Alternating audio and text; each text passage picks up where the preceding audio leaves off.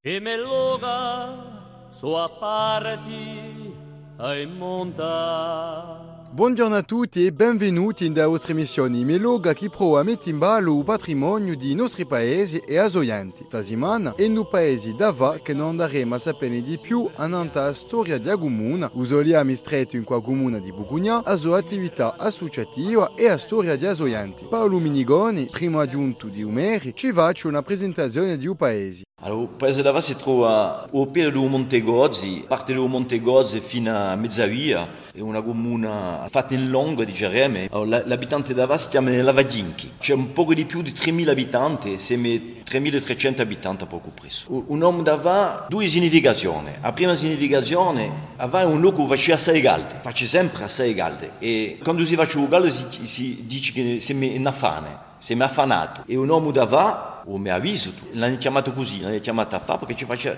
faceva assai, a fa, a vadinchi, a fanate. La seconda significazione, bon, un paese prima, agli anti parlavano della montagna, più precisamente di Bugugnano, da Graone, per fare i suoi affari. Parlavano a fa i suoi affari e fermato un poco così la memoria collettiva. Bon, questa è la seconda significazione per me non è mica troppo. Eh. In Ava ci si trova qualche pudiolo come uno che si chiama Abiscia Rossa. Giacomo Santoni è di famiglia Bonelli, una famiglia puntetta di suo paesolo, e ci faccio una presentazione di suo paesolo. Pisciarossa è di un paesolo d'Ava, a Nantagomuna d'Ava, un vecchio paese. Gli abitanti di Pisciarossa sono i pisciarossati. Sono famiglie d'Ava, di, di Pisciarossa, e sono le vecchie famiglie di Bucugnani, perché c'era a Piadia, come tutti in, sempre in corsa, a Piadia a montagna. Campavano tra Bucugnano, Pisciarossa e, e Nava. Pisciarossa, le famiglie più importanti sono i Bonelli e i Fagianelli, ma c'erano di nuovo una famiglia Serpaggi, una famiglia Fabiani, ma soprattutto sono so i Bonelli e Fagianelli. Bonelli a mia famiglia sono conosciuti eh, i Ciacciaroni. Giacomo Santoni è appassionato di storia. In 2014, all'occasione di un centenario della Prima Guerra Mondiale, ha scritto un libro chiamato Soldato di Pisciarossa 1914-1918, Parcours de guerre, che parla di soldati di Pisciarossa durante il macedo della Prima Guerra Mondiale. C'è da spiegare il principio di progetto. Allora, infatti, al principio di, questo progetto c'era una lettera in famiglia che era assai conosciuta. La lettera raccontava come era morto mio zio, che un, un soldato di carriera e che era morto alla prima guerra mondiale. Era un merci messiao e questa lettera raccontava un po' il suo, il suo percorso e soprattutto la sua morte. Ha avuto l'idea di fare uh, il suo percorso. Quando ha cominciato a scrivere, ha scontrato il direttore degli anziani combattanti, eh, l'organismo eh, che era uh, il direttore era un amico e mi ha detto che poteva aiutarmi a stampare un libro e che era un progetto interessante e che sarebbe bene di, di fare questo percorso di un mezzo, ma tutti i percorsi di, di tutti i soldati di Pisciarossa. Allora, ciò che ho fatto sono andato a le famiglie di Pisciarossa, ho domandato i nomi di quelli che hanno fatto a, fatto la guerra, eh, i dati di nascita e mi hanno dato eh, documenti, ritratti e rinsegnamenti. Quindi era prima il primo lavoro sicuramente per sapere e poi dopo sono andato all'archivio di Corsica per continuare il lavoro e ho lavorato tanto, soprattutto sul sito internet che è un sito di un governo che si chiama Memoria des Hommes. Ci sono tutti i rinsegnamenti dei soldati della prima guerra mondiale c'è a, a carta d'identità si può parlare così eh, ciò che si dice in francese la fiche matricule eh, a carta d'identità di, dei soldati cui i nomi una descrizione fisica un livello di, di, di studi sani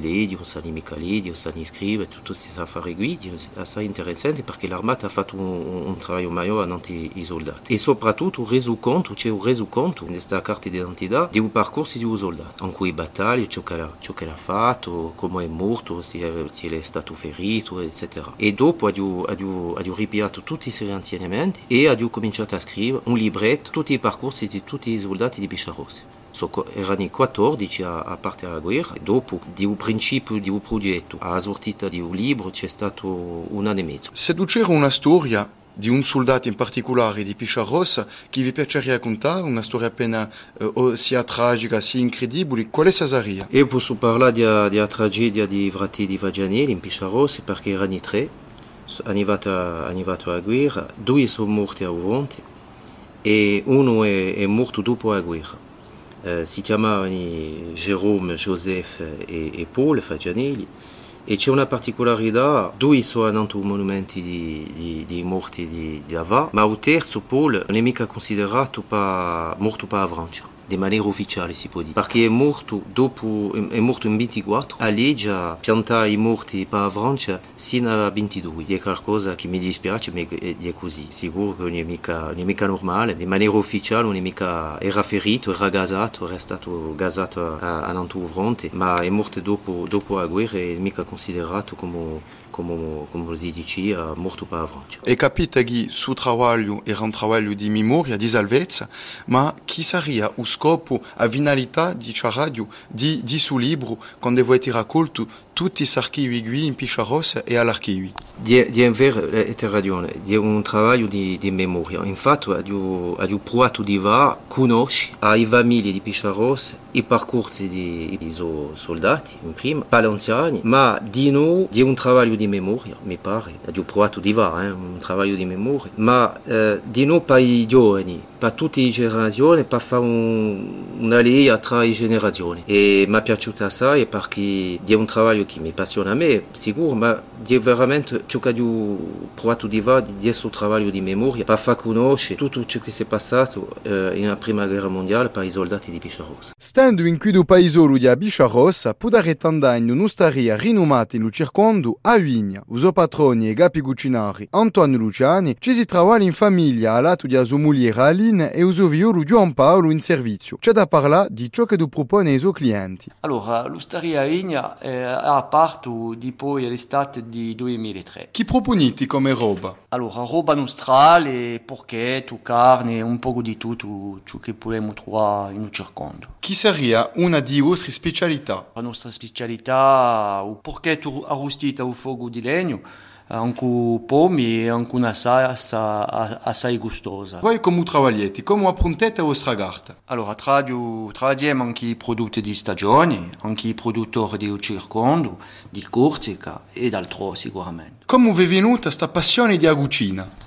Allora, dopo il Ciugo, figurava a televisione, figurava Michel Oliver a televisione e così mi è giunta la passione della cucina e la volontà di, di imparare il mestiere. Sono andato a scuola in Aiaccio, al liceo professionale e, e sono i, i, miei professori che mi hanno dato l'amore di, di suo mestiere e, e dopo ho lavorato un po' dappertutto, in Aiaccio e, e in altro e in 2003 anche a mia moglie mi ha portato a Vigna. Allora, trabalhar eh, in due vostri paesi per voi chi rappresenta? Allora, trabalhare in un mio paese, in paese, in me, eh, anche a mia famiglia, accanto a mia famiglia e sotto Monte Gozza, mia montagna. Di granito splendorenti, Petra rossa così vecchia, agli scontri di divanti, due lusa li si specchia. Mi li voli e tesori, da Lugastero allo Stazzali, tra pastori e signori, chi da passa da mortali. Rogo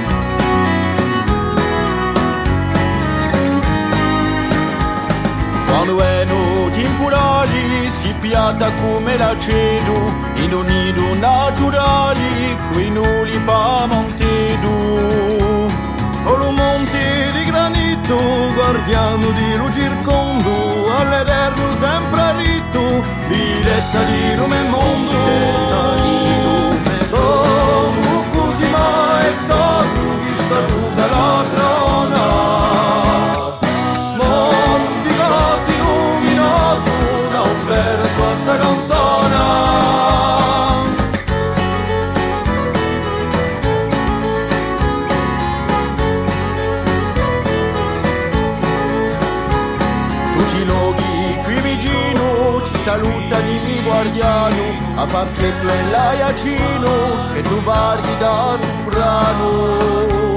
Dolce luce a me rispondi che tu lampi pastisari e ricimi chi son fondo ti rispondono i colonnari Dopo così maestoso chi saluta la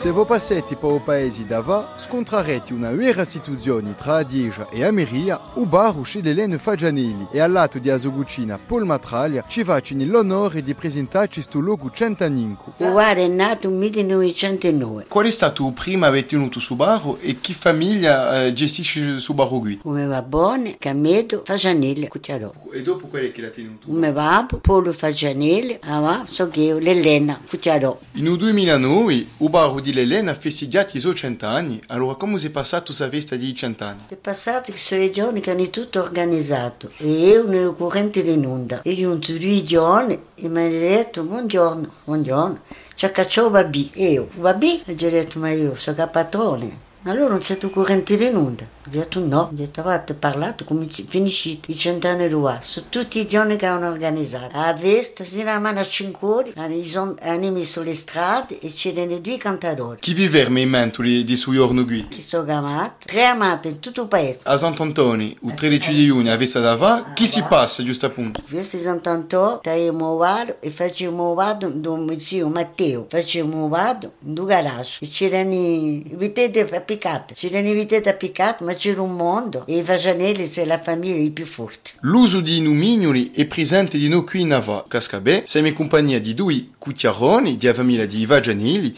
che ci hanno da parlare di famiglie d'Ava e i suoi nomignoli. Lelene, eh, mi, puoi, mi puoi dire una famiglia d'Ava e un suo nomignolo per piacere? I Giacomoni, i Vischis. Dopo c'è Tarazzà, famiglia Bonarde. Allora ci sono i campanò, i campanò sono i panateri, sono i miliconi, i mananti sono i, i ciuruleti, San Bastiano, I Lugiani, come sono cognomati? i maraccioli, sono i parenti di l'anziano mere Felix Luciani. O babbo era un maracciolo, oh, i pinacini sono più forti, i pinacini sono, sono i pastori, erano senza ravino, aveva 11 viole e quando i due erano nata una comune che doveva vinceva sempre. E, e ha detto ai giudici, questi sono come i sovesti, facciano la transhumance.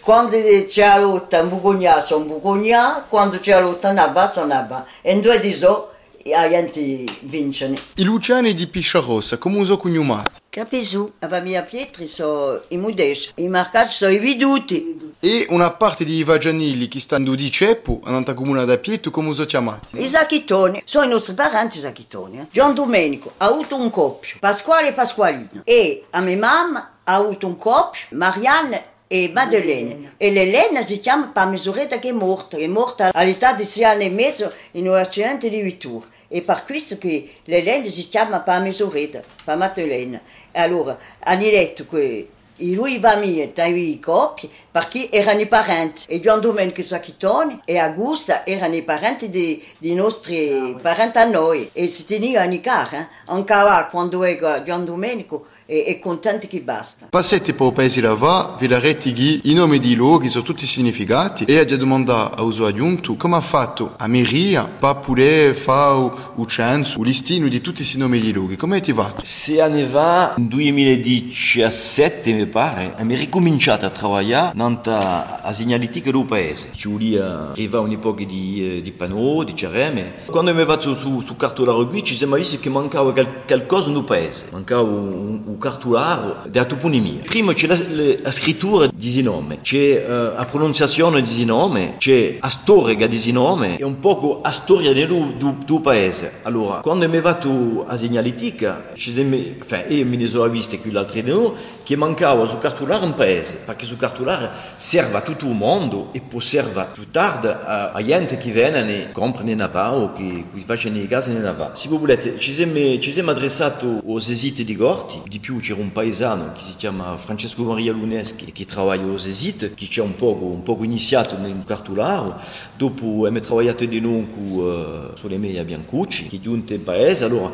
se, se gli antichi sono giunti in paese, hanno, fatto un po' come oggi, sono andati a avere parecchie anziane, hanno fatto un po' di visite del paese, hanno fatto parlare l'anziano e mi è fatto su, su cartolaro qui, parla della storia del paese, come si va il paese, come si scrive i nomi, come si pronunciano i nomi e mi è fatto rovinare un cartolare amministrativo, due carte, due cartografie che sono affichate in Maria e che sono di nuovo affichate in scuola, faccio, faccio risorto 157 microtoponimi e assai. All'uso a c'è 40 microtoponimi che sono piegati. Ce n'è un'epoca che non sono più impiegate, noi abbiamo vissuto aveva un po' di, di storia in queste cose qui e perciò abbiamo iniziato il cartolare da Tupunin. Ci siamo arrivati in parecchie paesane, avevamo Giacomoni, avevamo Bonelli di, da Pisciaros, a mamma di, eh, della nostra giunta Giulia, Madame Bianca Maria, che si chiamava Zippole, ah. Piato Guantunca poco presso un anno, un anno e mezzo. Siamo in compagnia di Umeri Dava, Pascal Miniconi, qui ci da parlare appena di creazione di Comuna Dava. En fait, il faut remonter un peu assez loin quand même. Déjà, à la fin du XVIe siècle et au XVIIe siècle, il, était, il est attesté qu'il y avait sur le territoire d'Afa, donc un certain nombre de familles, une quarantaine de familles qui étaient installées là et qui vivaient, donc qui cultivaient la terre euh, l'hiver et qui l'étaient venus, puisque c'était en même temps des bergers, qui en même temps eh bien, transhumaient vers les alpages de montagne euh, à Boconia. Et donc à partir de là, effectivement, lorsqu'on parle d'Afa, forcément on parle aussi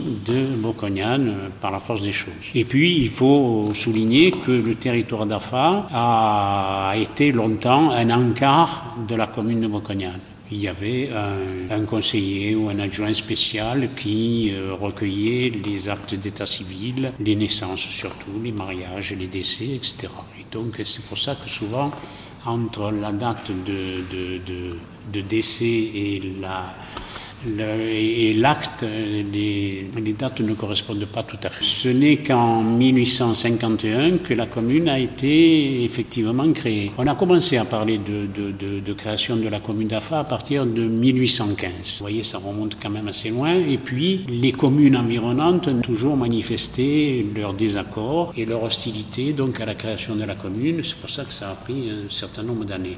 Après, les événements politiques euh, en France ont fait qu'on a moins parlé justement de cette création. Et puis, donc on a repris un petit peu les choses vers 1840-46 et ça a pris encore quelques années pour finalement aboutir à un arrêté ministériel de 1851, du 31 juillet 1851, qui créait la commune d'Afa. Et l'orthographe, l'orthographe alors était Afa avec deux F.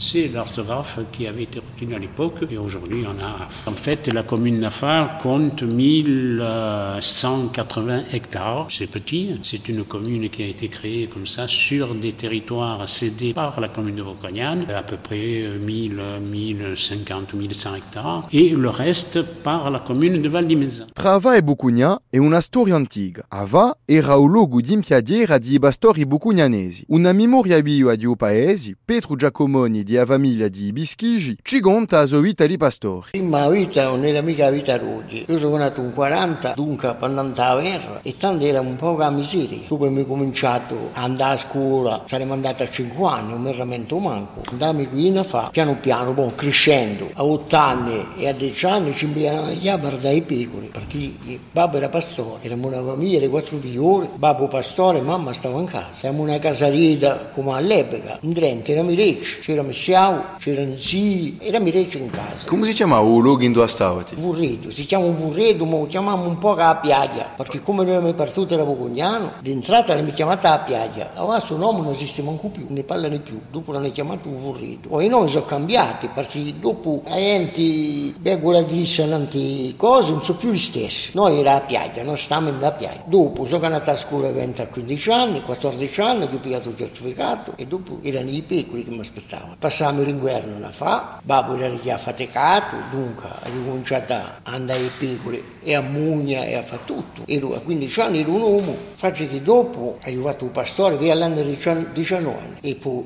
era sempre la miseria, si può dire. Non mancava di nulla, attenzione, perché i pastori hanno vantaggio di avere usufrutto. Abbiamo un zio che lavorava con noi, che faceva rottaia, mio zio si chiamava Felice. Era mio zio, stava in casa, ma all'epoca non era che cucina un carnale, era papà. Era così, le famiglie si tenivano di più che oggi. Oggi cucina il carnale non ci conosciamo mica. Dunque a 19 anni sono partito all'armata, ho fatto tre anni all'armata e quando sono rientrato, mio fratello partì. La prima cosa fa, vende i piccoli. Tanto lavoro, qualche sia mica stupido come me, non mancava mica travaglio manuale, il radio ne mancava mica. E andavo in Bauretto, in Bauretto a lavorare una partita. Allora Valgo Riglià a STPB cercavano un fuori poi lungo, io avevo tutti i permessi. Allora mi dice, ah, ma noi fuori dell'armata non ne volevamo mica. Ma quando sono venuto all'armata, prima di cosa fa? Non è mica stato a fare. E di cominciare a Pona, a pigliati voi in presto, da Olpadia, da Antonio Longo, Antonio Longo, tutto il mondo della regione conosce, Pietri. Ha cominciato a porre i pisiti, dopo mi fa la vigna. Mio zio che lavorava, babbo era morto con l'età di 17 anni, 57. E ho lavorato una mezza stagione e poi sono andato a cercare un lavoro e fare con dei miei cugini di Campanò, da zio e zio, Menecone, perché noi abbiamo avuto un lume, l'acqua, un lume in 54, eravamo senza lume, senza acqua, eh, non, non E l'acqua l'abbiamo avuta, poi sono 58, 60, andavo con i ameri, però andavo a caricare a Fontana, quindi me l'acqua in piazza, eh. a Fontana non era mica lontana, 200 metri. Te mi esamini come noi cariamo un latte con i ameri, e qui Verone, facciamo la stessa cosa per l'acqua. E a tutto il ruolo io, mio fratello, anche mia sorella. E mia zia mi dice, non ti vergogni mica di andare a trovare a culandà, allora che tu sei quello che era maritato qua a Viua, qua mi cucina carnale, cerco un fuori. Allora andrei a giocare e, e tu sei e la Martinetti, i usciti della città e del nuovo Pugnanese sicuramente. I Martinetti, Juan Paolo, li chiamavano i Guscioni e dunque sono volato a trovare qua e ho fatto tre anni e mezzo di busceria, per un bel giorno è venuta l'occasione di vendere un pane. E i miei fratelli mi cominciato a vendere un pane e ero a me nel 63 io tanti usciti dunque 63 fino a 65 ero fatto uscire, 66. Quando portavo il pane era una droga ritornata, eh. partiamo a mano a 5 Cominciamo a fare caricare il pane in paese, facevamo sempre un pane qui. E dopo facevamo a caricare i baghetti, i croissant e tutto in Naiaccio. E dopo partivo indendo io io partivo indendo a Picù, in città, perché veniva di farsi Picù. Io conoscevo il mondo, perché tutti gli enti che venivano da, da vecchia città, dal seminario, hanno spiantato il seminario tutti gli enti che conoscevo. E mi dicono, porta giù il pane, e a mano se ore ero di accola, se ore e mezzo settore, culau facevo mezza via, tutti questi piccoli villaggi ce ne sono per il paese per il paese, mezza via, cuidavo tutta la strada, entrivo una va a caricare noi di pane qui. Dopo ripartivo facevo il paese. E dopo a Pietro, dipende dai giorni, un giorno facevo a Pietro, un giorno tutti i paesi alla tesi stabilire piccolo ranocchietto, tutto qui. Un diretto faccio dopo mezz'ora, a me non da latta, faccio la latta, un diretto, bella no, un giorno dopo faccio io, un giorno che faccio a Pietro, comunque faccio a latta, e qui, un giorno che faccio i paesoli, un piccio a tuscio qui, mezz'ora era Saro la Carcopino o al di mezz'anno un garrintava a sera e mi figliolo non mica vesti cresce appronta Dio cabraio alla sciappia e calamana che avana al tuiaio dopo un tuin baragliana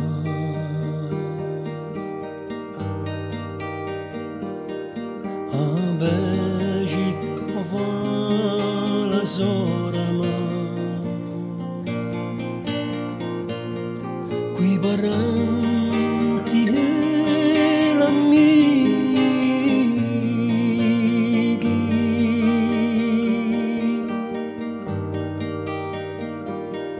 sempre nia mio panegioni e castighi da monte estremo in mare avevamo gli stessi antichi.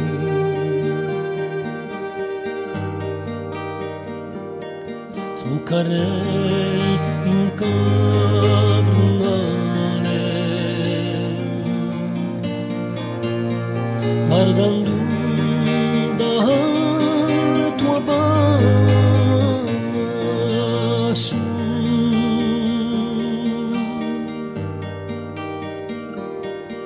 sopra me omida avuntana iudasu bacia di agroce noa che avete un sé più tro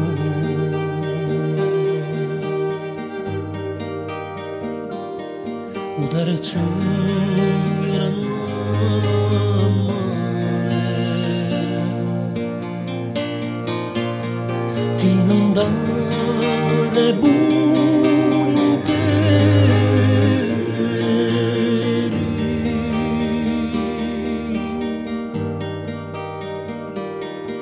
in sesto pietra vinzuda picaremo a tineri più che mai giungheranno alla bordo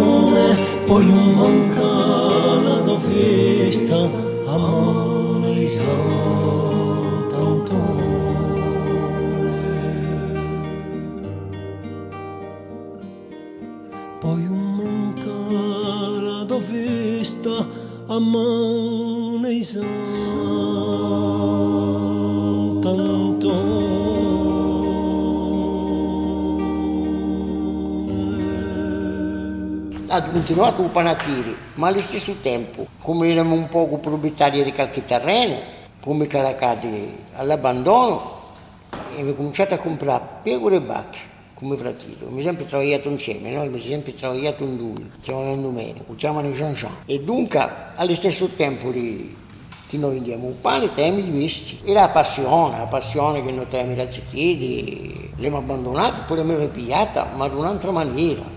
In 80 l'abbiamo ripigliata pubblicitosi, vinta nero. Facciamo i, i montagneri, come li facciano sempre oggi, ma oggi i mettiamo in bettagliera e non l'onore siamo in buoniaco. Casca Bearuga, come si passa una montagniera lipica da Ava sin in Bucugna? Allora, a Bucugnano, quando noi abbiamo cominciato come fratello, che abbiamo 15 anni, poco presto, i nostri vecchi partivano a mano a 5 ore da qui. Noi partiamo a mezzanotte, così pitture ne scontravamo una, due, mica oggi, eh. Stavamo una piccola lampa elettrica per farci vera, una innanzi a Samere e uno innanzi, e i pecore erano a bezze, quando noi capiamo e qui sappiamo che andavano, eh. non c'era manco bisogno di piane mica cansatorie. E dunque a sera ci un po' con il paese, a mezzanotte uniamo, i musetti erano pronti partire. Facciamo un'alta o Ponte Raucciano, che c'era una fontanetta, ci mangiamo qualcosa, a otto ore eravamo in Bugna. L'intame di pecore, un indomani che dava un camion carico di roba, con mamma, zii, erano lui zii, fratelli e sorelle. Partiamo per qui da Dovurredo, pigliamo a Zada, o Prateton, giuntiamo a Gometta, e dopo a Nazionale. La gometta non ti piace di peri, dopo cudavate... A Nazionale, dopo a Nazionale. Pigliamo a Matteo, che era su fuori, cudava, cudava tutto ma a mercanzia c'era più quindi che sta in montagna Matteo Fagianelli di Cucciarò e dunque cudava un purcedo cudava gli adini cudava tutto cudava i sameri i pecori tutto, tutto in montagna. Un dopo i pecori l'intame in Bugnano e l'intame erano sempre lentati di Ceradio e cudavano nella parete in alta montagna cudavano di purcioleti purcioleti si trovano altro pastiere che Bugugnano di Ceradio c'è il comune di Tavera che coda via Scareta e dopo, dopo si scontrano il comune di Bugugnano e il comune di Pastierica e Tavera, sì, tre comuni. E noi cudavamo di purcioleti per tanti tre mesi. Culavamo ne parliamo, insomma io si volete conosciuti, i capanni di montagna, ma e stavamo a 4-5 dentro, non c'era nulla. C'era una capanna di giacche era miseriosa. Ciuria entra calati, noi ci teniamo in tria, ma ritmi, l'anziano, quelli che misuravano 1,60 m, cioè entra calati, perché a borsa era bassa. Allora dentro c'era un letto, un letto, se facevamo a fare un letto, non c'era mica sciaminè, facevamo un fuoco contro un muro così, perché era un freddo ancora vostro, non so, non so mica credere venivano i temporali, veniva, dormivano zio e zia perché erano sempre di in montagna, mamma con amici. E noi ci zitieti e dormivamo a, a suo letto in tallo, un letto non era mica un letto, erano le planche, con un saccone annanto. Un saccone era una, una strapunta con i casci della nonna in treno. E quando voi voltava, tu remore sbigliavate qui d'altro, sotto al suletto. Ci stava un frumaio. E noi eravamo a Bezza, sarò. A Zitiedi non ce ne abbiamo mica, poi invece avranno preso sofferto. E lì la nostra vita è stata così, a me ovviamente a 19 anni io faccio sta fare. Si gonfia le vostre missioni in qui du paese di a Pieve di Agravona. Sperando che avete passato una bella stonda e se vous êtes interessati sia per parlare di vostra attività o di patrimonio di vostro paese, sia che voi conoscete una memoria viva che ci ne può contare tante più, mandeteci pure un messaggio a nante reti sociali di RCFM e faremo di maniera a mettere in ballo a vostra comuna e a Zoianti. Intanto vi ringrazio per la vostra ascolta e vi dico a presto!